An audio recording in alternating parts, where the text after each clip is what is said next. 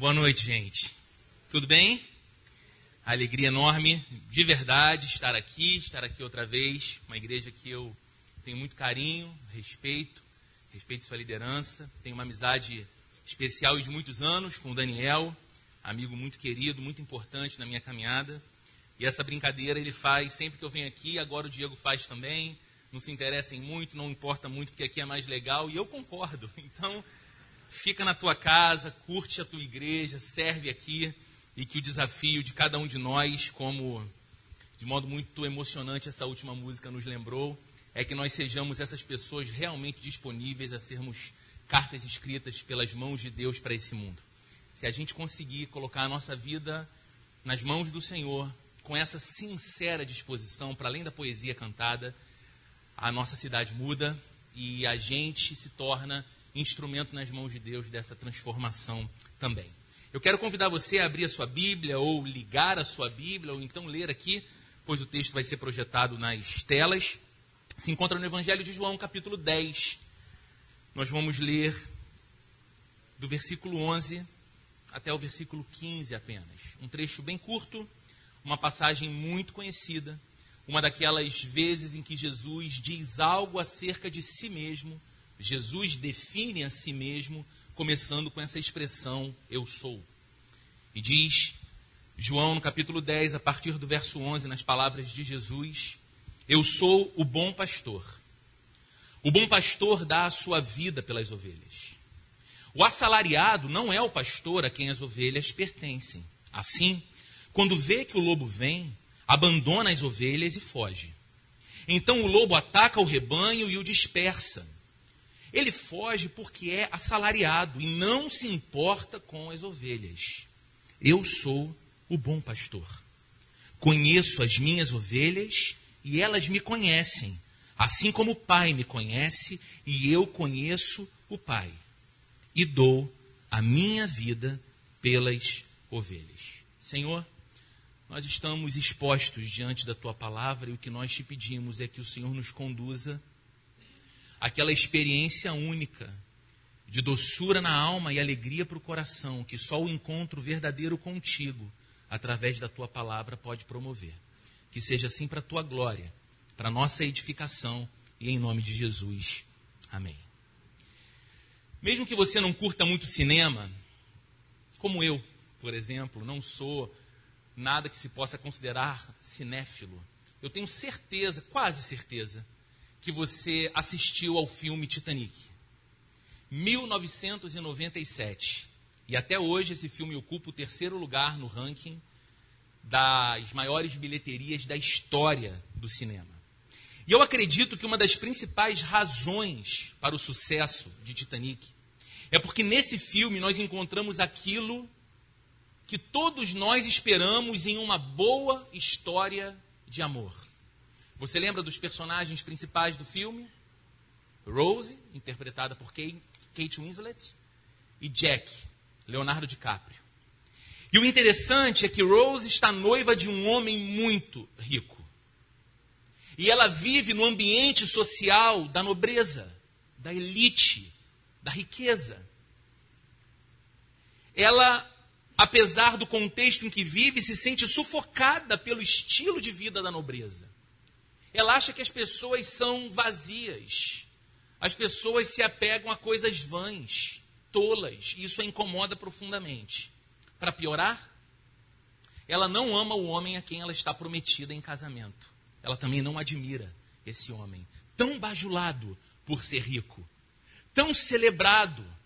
A mãe de Rose admira o genro demais e sonha com o futuro da sua filha ao lado de um milionário, mas ela é infeliz.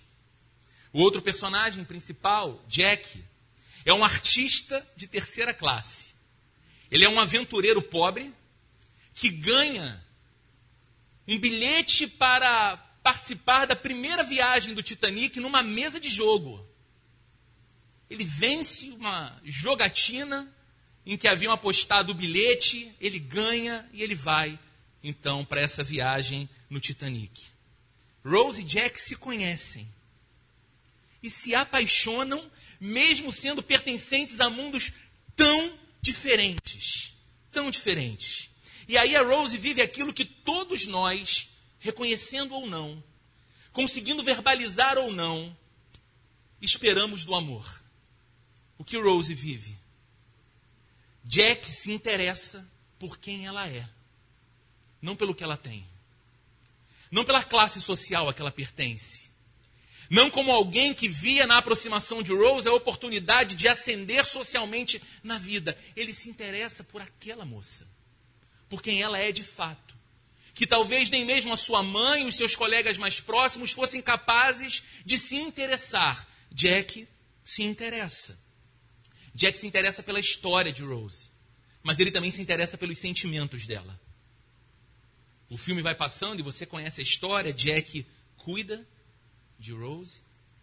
Jack defende essa mulher e Jack a ama ao ponto de renunciar à própria vida para salvar a dela. A gente lembra do final do filme, não é spoiler nenhum aqui falar isso, certo? Ele está ali prometendo a ela que ela terá um futuro maravilhoso, e enquanto ela espera que esse futuro será ao lado dele, ele está morrendo para protegê-la, para defendê-la.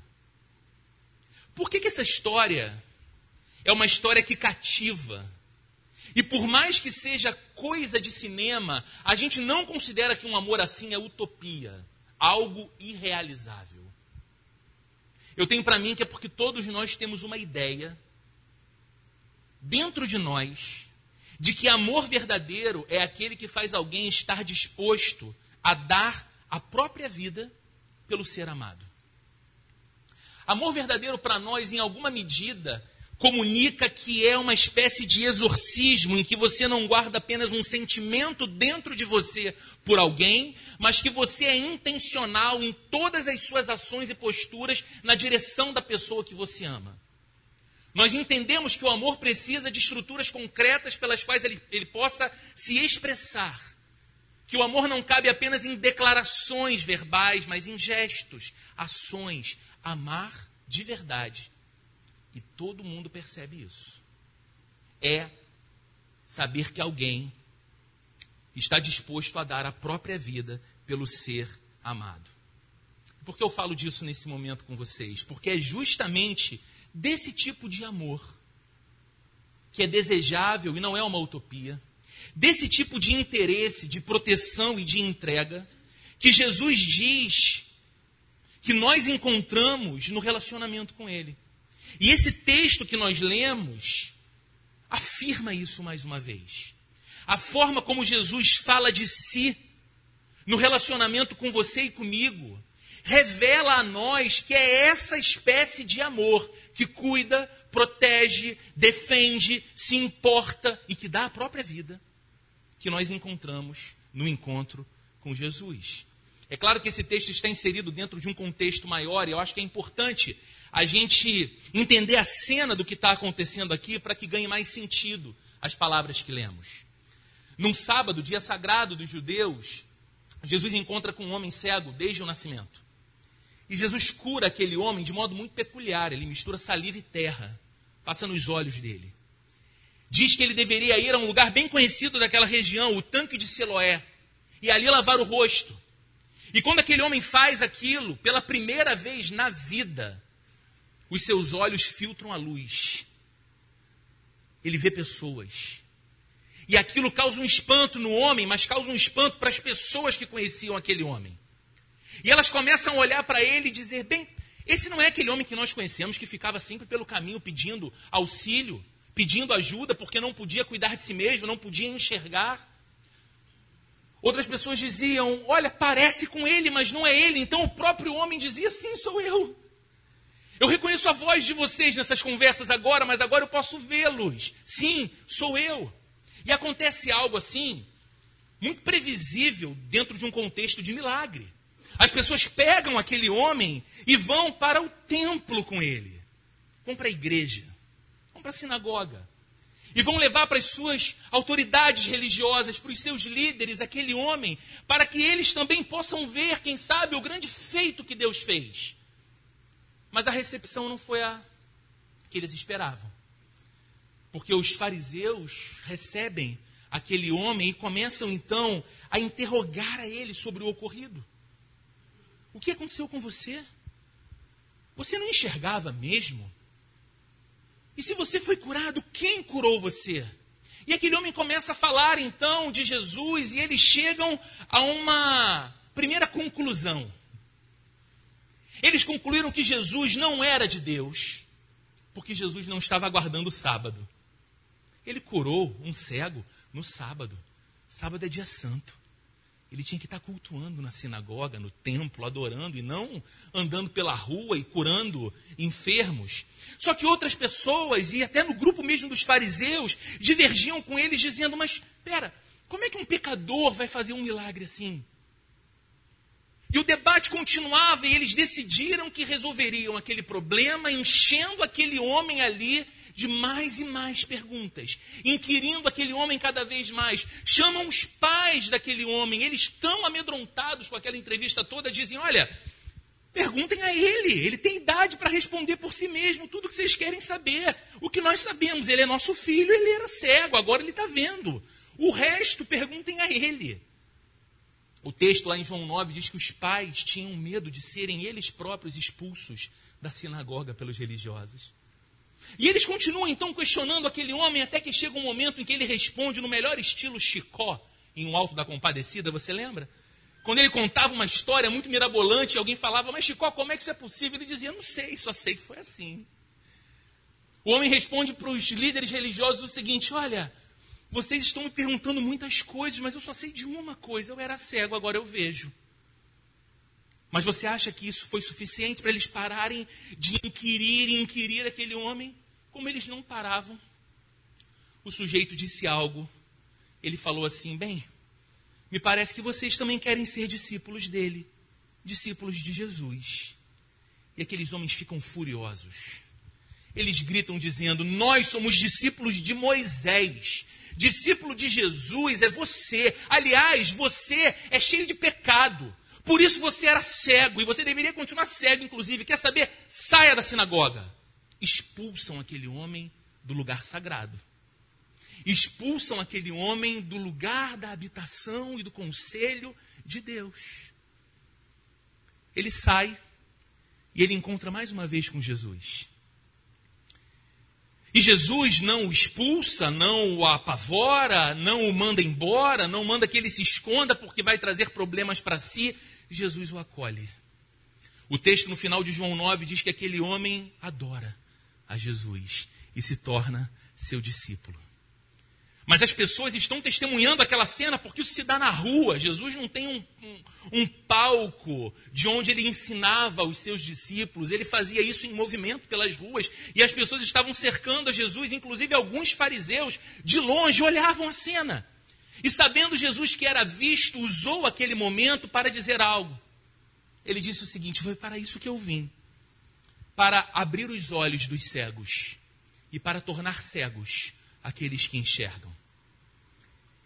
E aí, os fariseus que estavam por perto, alguns deles, claramente vestiram a carapuça, perceberam que era sobre eles que Jesus se referia como pessoas que enxergam, mas não veem, porque são cegos espirituais, e isso os deixa profundamente incomodados. E o incômodo deles é a plataforma para Jesus iniciar o que ele passa a falar de si. E nós lemos em João capítulo 10. Jesus se declara como o bom pastor, numa clara distinção com aqueles religiosos que deveriam pastorear as ovelhas de Deus, mas estavam maltratando as ovelhas de Deus. Jesus se apresenta como bom pastor numa clara distinção com aqueles religiosos que deveriam pastorear as ovelhas de Deus, mas estavam extorquindo as ovelhas de Deus expulsando as ovelhas de Deus da casa de Deus. Então veja que curioso: aqueles que deveriam pastorear o rebanho de Deus estavam expulsando da casa de Deus as ovelhas de Deus. Mas o Filho de Deus estava acolhendo as ovelhas expulsas da casa de Deus e levando para o seu aprisco. E ele tem a cena perfeita para dizer: Eu sou o bom pastor. Nesse trecho que lemos, nós temos três verdades simples a respeito de Jesus, mas que têm um impacto profundo em nossas vidas, se as considerarmos de verdade. Três. A primeira delas, o bom pastor se importa com as suas ovelhas. O bom pastor se importa com as suas ovelhas. Você vê que num curto espaço, em poucos versos, Jesus repete algumas vezes a expressão o bom pastor. O bom pastor dá a vida pelas ovelhas. Eu sou o bom pastor. Esse adjetivo bom aqui vem do grego kalos, que quer dizer maravilhoso. Então veja que não é apenas bom em contraste com o mal, mas é bom no sentido de maravilhoso, incrível, admirável. É assim que Jesus se coloca. E ele faz o contraste, então, do bom pastor com o assalariado. Algumas versões mais antigas da Bíblia trazem a expressão o mercenário. Quem era o mercenário? Era aquele contratado para cuidar das ovelhas de um rebanho. E Jesus diz: Mas o assalariado não é pastor. O assalariado não é o dono das ovelhas. O interesse do assalariado é o sustento financeiro que vem daquele trabalho e não as ovelhas em si. Aquilo que faz o trabalhador que cuida de ovelhas se mover é o seu interesse na recompensa desse trabalho, o seu sustento. Mas o pastor, o pastor é diferente. O pastor é o dono do rebanho. Do rebanho.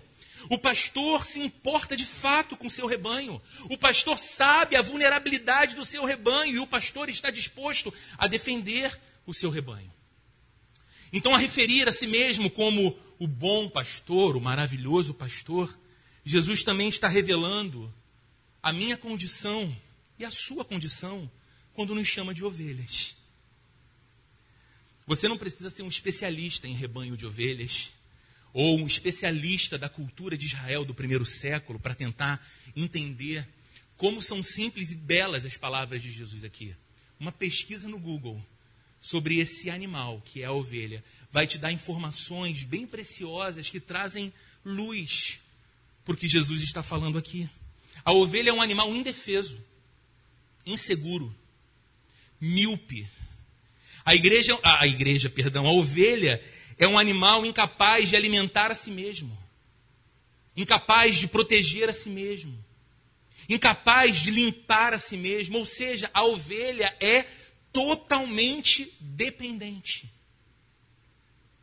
Então veja como Jesus é intencional ao mostrar o gritante contraste entre o poder do divino pastor, que cuida, que defende, que diferente do mercenário, luta contra o lobo que tenta atacar o rebanho, que dá a vida pela ovelha.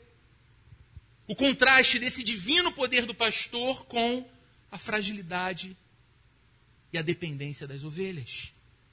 Todas as necessidades das ovelhas, e são muitas, encontram na rica provisão do pastor a sua satisfação.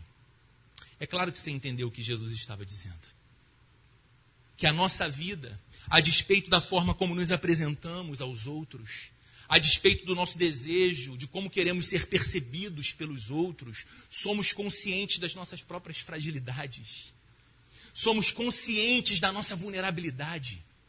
Sabemos que não dominamos todas as circunstâncias que dependem, os sonhos que temos, os lugares que queremos chegar. Somos frágeis, somos vulneráveis. E Jesus está dizendo que ele sabe disso. E que ele é o bom pastor que supre a necessidade do seu rebanho. O que é mais impressionante nisso tudo é que, sendo tão frágeis, tão demandantes, tão potencialmente perdidos, assim como as ovelhas, Jesus diz que, diferentemente do mero assalariado, novamente, numa referência aos líderes religiosos do seu tempo, ele tem sincero interesse pelo seu rebanho. O rebanho é de ovelhas frágeis, dependentes, que se perdem o tempo todo, que não enxergam direito. E ainda assim, ele se interessa. O bom pastor se interessa pelas ovelhas não porque recebe alguma recompensa ao cuidar delas o bom pastor não é o mercenário, não é o assalariado. Ele não está interessado no trabalho da ovelha, na produção da ovelha, na lã da ovelha, não. ele está interessado na ovelha, a despeito de sua vulnerabilidade. E essa, queridos, é uma afirmação tão simples, mas de impacto tão profundo se você aplicá-la à sua vida hoje. Jesus se importa com você. Simples, né? Não tem nada de sofisticado nisso. Talvez você pense, poxa, será que eu saí de casa hoje, domingo, para, talvez numa síntese do que eu vou ouvir, escutar essa frase? Jesus se importa comigo. Mas você já pensou na possibilidade de levar isso ao pé da letra mesmo na sua vida? Reconhecendo quem você é, reconhecendo que o Cristo poderoso e soberano olha dos céus e ele não é tapeado por uma performance que você tenta apresentar para ele, da sua sabedoria, da sua inteligência, da sua autoiniciativa, da sua firmeza emocional, da sua resiliência de permanecer a despeito dos desafios. Ele olha para você e sabe quando você chora, onde você é fraco, o que te faz tropeçar. E ainda assim, sabendo que não tem recompensa nenhuma, se importa com você. Ele se interessa por você, mesmo sabendo absolutamente tudo a seu respeito conhecendo as suas fraquezas e limitações, ele se apresenta a você não como um coach de vida, que vai andar com você por um período de 12 meses, talvez 24 meses, e como um bom consultor, vai te ajudar a performar melhor na vida. Não. Jesus também não se apresenta para você como um profissional expert em rebanhos complicados. Sabe? Não, é que ele é um, ele é um baita cara diferenciado. Porque pastor de rebanho tem um monte, mas esse Jesus, ele é expert em rebanho difícil. Ele pega rebanho difícil e transforma em coisa boa. Não. Jesus se apresenta a você e a mim como um maravilhoso e bom pastor que ama as suas ovelhas ao ponto de se interessar por elas. O bom pastor se importa com as suas ovelhas. Segunda verdade do texto, o bom pastor conhece intimamente as suas ovelhas. Olha o que diz o verso 14: Eu sou o bom pastor. Conheço as minhas ovelhas e elas me conhecem. Entre o pastor e as suas ovelhas há um conhecimento mútuo e profundo. Eu não sei se você sabe disso, mas pela característica do clima e do solo em Israel, nem sempre se encontravam muitas áreas para colocar os rebanhos de ovelhas. Então era comum que rebanhos de pastores diferentes ficassem unidos num mesmo grande aprisco. Esse aprisco tinha uma porta, um porteiro. E o interessante é que você podia ter 20 ovelhas num aprisco que guardava 300 ovelhas. Se você era o pastor das ovelhas, ao chegar na porta, você chamava as suas ovelhas pelo nome. Jurema, Valmor. Não é legal esse nome, Valmor, para uma ovelha? Não sei se tem algum, alguma ovelha de Cristo aqui chamada Valmor, mas eu acho esse nome fantástico. Valmir. Eu tentei, eu tentei puxar para. Valmir era mais fácil ter, Valmor é mais difícil. Ivônio tenho um amigo que tem um pai chamado Ivônio. Tem Ivônio aqui, gente? Ivonete, viu? Estou conseguindo fugir. Enfim, o pastor chega na porta do aprisco, chamava as suas 20 ovelhas e, pasmem, as ovelhas saíam ao encontro dele. Por quê? Elas conheciam o som da voz do pastor. E o pastor conhecia as suas ovelhas, sabendo inclusive o seu nome. E no meio de muitas ovelhas, ele chamava as suas. Então veja, queridos, essa é uma ilustração da nossa relação com Jesus, o nosso bom pastor, e nós como sendo as suas ovelhas. Sabe o que nós estamos aprendendo com isso? Que o bom pastor, que é Jesus, nos conhece intimamente. Esse conhecimento não é apenas teórico. O conhecimento que temos dele como nosso bom pastor também não é apenas um conhecimento intelectual. Como eu disse, é um relacionamento, é um conhecimento mútuo e profundo, íntimo, estreito, real, espiritual. O bom pastor tem intimidade com as suas ovelhas e ele tem prazer no relacionamento com elas. Jesus conhece tudo a meu respeito. Ele conhece tudo a seu respeito. Dizer que ele sabe o nosso nome é apenas uma maneira de dizer que num mundo de 8 bilhões de pessoas, ele não olha do seu trono celestial para nós como números. Há lá o 6.232 pregando hoje na Presbiteriana do Recreio. Interessante. Não. Quando diz que sabe o nosso nome, diz que sabe o nosso nome, nossa história, nosso sentimento, nossas dores, nossas alegrias, tudo que nos atravessa, tudo que nos motiva, tudo que nos alegra e tudo que nos apavora. Ele nos conhece. E ele tem prazer não apenas em saber quem nós somos, mas em revelar a si mesmo a nós. Ele tem prazer que nós o conheçamos. De modo que nós não somos mais chamados apenas de servos de Cristo, mas de amigos de Jesus. Não foi isso que ele disse aos seus discípulos? Eu não chamo vocês mais de servos, porque o servo não sabe o que o seu senhor faz. Eu chamo de vocês amigos. Eu dei meu coração a vocês. Eu partilho tudo com vocês. Jesus é esse bom pastor que não apenas nos conhece, mas tem prazer em se dar a conhecer. Assim como o pai conhece o filho, e como o filho conhece o pai, disse ele no verso 14. Da mesma forma, as ovelhas de Cristo o conhecem.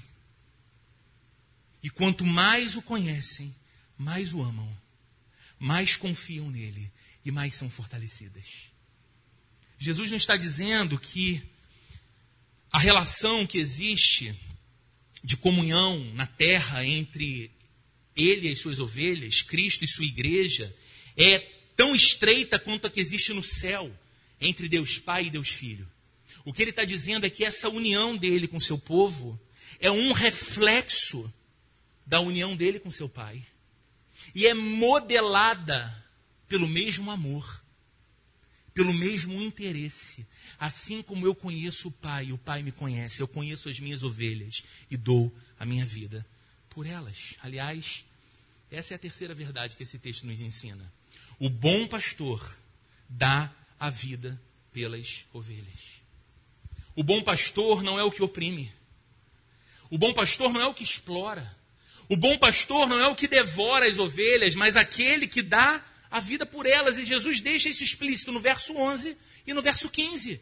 No verso 11 ele diz: O bom pastor dá a vida pelas ovelhas. E no 15 ele diz: Eu sou o bom pastor e dou a minha vida pelas ovelhas.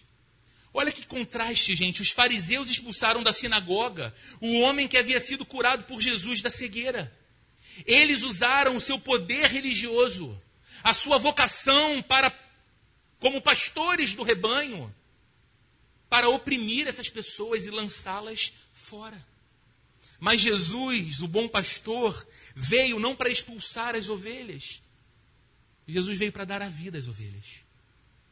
Jesus, o bom pastor, veio não para primeiramente ser servido do seu rebanho, mas para servir ao seu rebanho com a sua própria vida. Ele amou as suas ovelhas ao ponto de se entregar no lugar delas. E sabe o que é mais bonito disso tudo? Jesus não nos amou apenas com palavras convincentes. E é claro que você pode olhar para as palavras de Jesus e dizer, elas são maravilhosas. Você pode olhar para as palavras de Jesus e dizer o que as pessoas que ouviam a Jesus face a face diziam. Nunca ouvi ninguém falar como ele. Nunca Deus fez tanto sentido ou esteve tão perto como quando ele fala. Nunca eu me senti tão amado pelo Todo-Poderoso como através das palavras que ele diz, mas ele não nos amou apenas com palavras convincentes. Ele nos amou, como ele mesmo disse, até o fim, até a cruz. Cruz que para nós é muito mais do que um símbolo, uma imagem da nossa fé, uma decoração dos nossos lugares sagrados. Cruz é a expressão máxima de que Deus nos ama, de que o bom pastor nos ama e nos amou até o fim, porque para salvar as suas ovelhas, a lei de Deus que havia sido violada precisava ser obedecida, mas adivinhe, você e eu não conseguíamos obedecer. O pecado nos impedia de obedecer a Deus. O pecado nos impedia de ter prazer na lei de Deus. A justiça de Deus que foi ultrajada quando decidimos viver a vida de costas para o Deus Criador que nos criou para a sua glória, dizendo para Ele: farei do meu caminho de vida aquilo que eu quero, serei eu o Deus da minha história, não você, com as suas leis e com as suas regras. A justiça desse Deus que foi ultrajada precisava ser satisfeita, mas essa nossa vida indiferente a Ele nos tornava não inocentes, mas culpados. E tudo isso nos mantinha e nos manteria longe de Deus e dessa maneira impossibilitados de experimentar a vida que fomos de fato criados para viver. Vida plena, na melhor definição da palavra, plena. Uma vida com Deus e uma vida para Deus. Somente Jesus, o Cordeiro sem defeito, poderia salvar a você e a mim. Somente Jesus pôde obedecer no lugar que nós sempre desobedecemos. Somente Jesus pôde satisfazer a justiça que nós sempre burlamos. E assim nos manter em seu rebanho, cercados pelo seu cuidado, guardados pelo seu amor. E é somente esse amor de Jesus que sacia aquele nosso desejo de experimentar o amor de maneira única. Quando você assiste a um bom filme que conta uma história de amor, como Titanic, e você acha que aquilo faz sentido e comove você, é porque de alguma forma você e eu somos convencidos de que fomos criados para provar do amor de maneira única. E a gente só encontra essa satisfação quando a gente se depara com o amor de Jesus.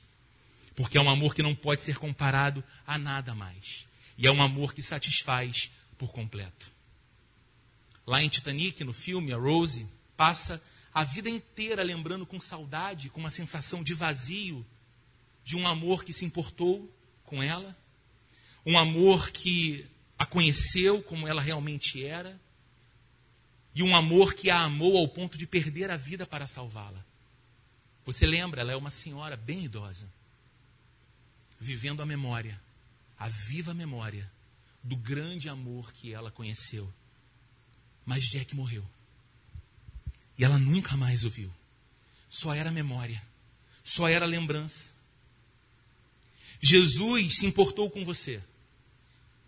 E ele provou que se importava com você vindo ao mundo para ser o seu Salvador. Nós cantamos hoje isso aqui. Jesus conheceu você. Ele conheceu cada pensamento, cada sentimento e cada ação sua. E ainda assim, isso é o mais fascinante. Ele quis você. E ele quis a mim. Nós vivemos num mundo em que as pessoas precisam o tempo todo se proteger, projetando uma imagem como elas querem ser vistas pelos outros. Porque a simples possibilidade de que as pessoas vejam a sua alma nua apavora elas. Porque elas pensam: eu não serei aceita, eu não serei aceito, eu não vou ser mais admirado, estimado, querido, reconhecido. Se as pessoas souberem cada coisa que eu penso, cada coisa que eu desejo, cada coisa que eu faço. Jesus conheceu, acessou cada pensamento, discerniu cada desejo, viu cada ação e ainda assim nos quis. Jesus amou você amou ao ponto de subir numa cruz em seu lugar. Paulo, escrevendo numa de suas cartas, diz que aquele que não conheceu o pecado, Deus o fez pecado por nós, para que nele fôssemos feitos justiça de Deus.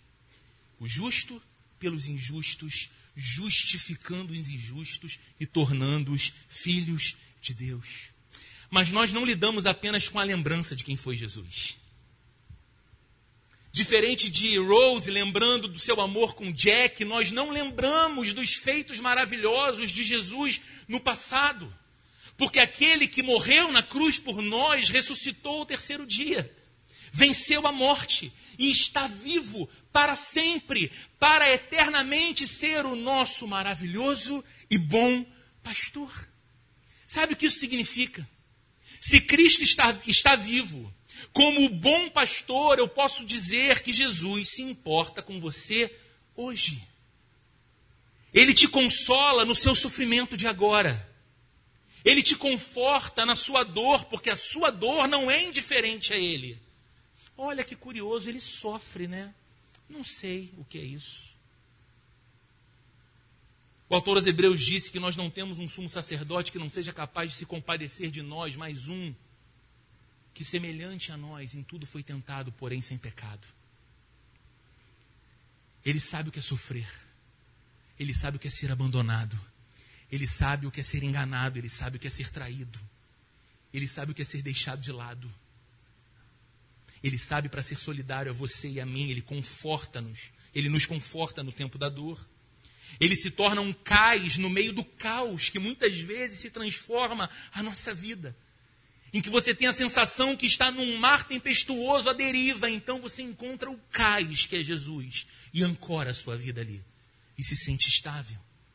Ele jamais deixa de olhar para você com amor ou defender você com poder. Se Jesus está vivo, eu posso dizer que, como bom pastor, ele conhece intimamente você hoje. E ele se revela a você de modo que não seja apenas um poder divino, distante ou estranho, mas um amigo. Ele não quer ser para nós um nome mágico que a gente usa na hora certa, ou um poder que a gente acessa que resolve os nossos problemas e nos livra das nossas enrascadas. Ele quer estar ao seu lado, assim como o pastor fica ao lado de suas ovelhas no rebanho. E ele quer não apenas mostrar que te conhece, mas ele quer dar a conhecer a si mesmo, a você e a mim para que nós possamos olhar em Sua face e não apenas chamá-lo de Senhor, Rei, Mestre, mas o nosso precioso amigo. Não há ninguém nesse mundo, nem o seu pai ou a sua mãe, por mais que você tenha por eles profunda, necessária e sincera amizade, nem o seu cônjuge, parceiro de uma vida inteira, nem aquela pessoa que você já passou por tantas estações juntos que você diz: aqui está o meu melhor amigo, a minha melhor amiga. Ninguém se compara em qualidade ao amigo fiel que é Jesus. E ele se dá a conhecer a nós dessa maneira, permitindo que a gente desfrute do incomparável prazer de viver em amizade com ele. E se Jesus está vivo, como bom pastor, ele ama você profundamente hoje. E eu sei que talvez momentos difíceis façam o coração, façam o coração da gente duvidar do amor de Deus. Eu sei disso. A gente chega num momento em que para e diz: se ele me ama, se ele me ama, por que, que ele permitiu que eu sofresse desse jeito? Se Ele me ama depois de eu tanto pedir, dizendo: Eu não estou pronto para não ter essa pessoa mais ao meu lado, por favor, cure ela. Por que, que Ele não me atendeu? Se Ele me ama, por que, que Ele deixou meu coração sangrar por tanto tempo? Se Ele me ama, por que, que Ele deixou que aquilo acontecesse comigo, lançando a minha alma numa numa estação tão ruim. Todas as vezes que o seu coração for desafiado a duvidar do grande amor de Deus por você, olhe para a cruz. Todas as vezes que uma circunstância que você não consegue entender o porquê está passando, tentar convencer o seu coração que é porque Deus não se importa, não se interessa e não te ama, olhe para a cruz.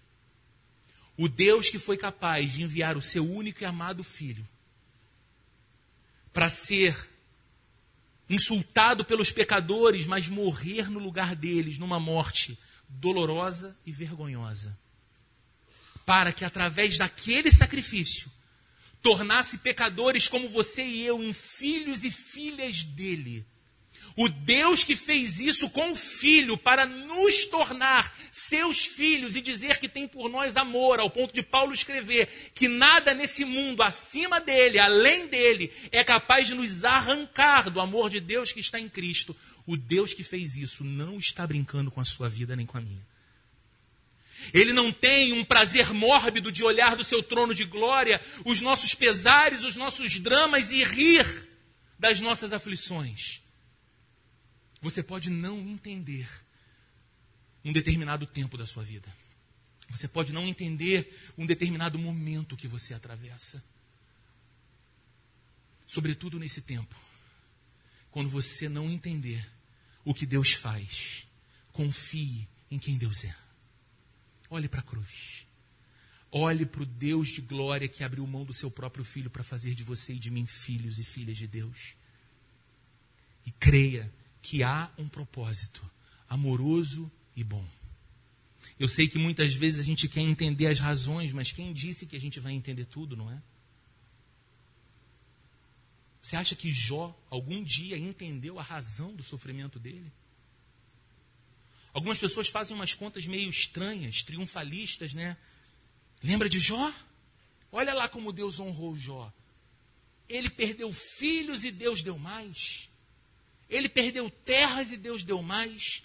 Ele perdeu gado e Deus deu mais. Aí você pergunta, mas os filhos que foram e Deus deu mais, eles não eram importantes? Eles ficam esquecidos?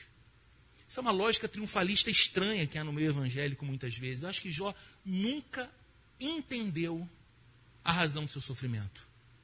Mas ele viu Deus no meio do seu sofrimento. E isso foi suficiente para ele. Porque no final do seu livro ele diz: Antes eu te conhecia de ouvir falar, agora os meus olhos te veem. Agora eu te contemplo. Agora eu sei que estás aqui. Eu não entendo todos os caminhos que você me leva, mas eu confio em quem você é. Você se revelou a mim. Vamos orar? Senhor, nós te louvamos pela tua palavra e nós te louvamos, Jesus, porque o Senhor não é um salvador distante, mas o Senhor é o maravilhoso e bom pastor que se importa conosco. O Senhor é o maravilhoso e bom pastor que nos conhece intimamente, mas também dá a conhecer a si mesmo, a cada um de nós intimamente. Podemos olhar em tua face, chamá-lo de amigo, melhor amigo. E nós te louvamos porque o Senhor é o maravilhoso e bom pastor que nos amou e nos ama. E nós somos movidos pela certeza de que o teu amor por nós nunca deixará de ser uma realidade. Não há nada que nós façamos que mude o teu amor. Não há nada que nos aconteça nessa vida que mude o teu amor. Nada desestabiliza o teu amor. Não podemos fazer nada que nos faça que, que faça o Senhor nos amar mais e pode, também não podemos fazer nada que faça com que o Senhor nos ame menos. O teu amor é perfeito. Obrigado por isso. Nós te louvamos e pedimos que o teu Espírito Santo opere em nossa vida durante essa semana os efeitos que a palavra, quando ministrada no poder do teu Espírito Santo e operada durante os dias que seguem pelo teu Espírito Santo, produzem no coração e na vida. Nós oramos para a tua glória em nome de Jesus. Amém.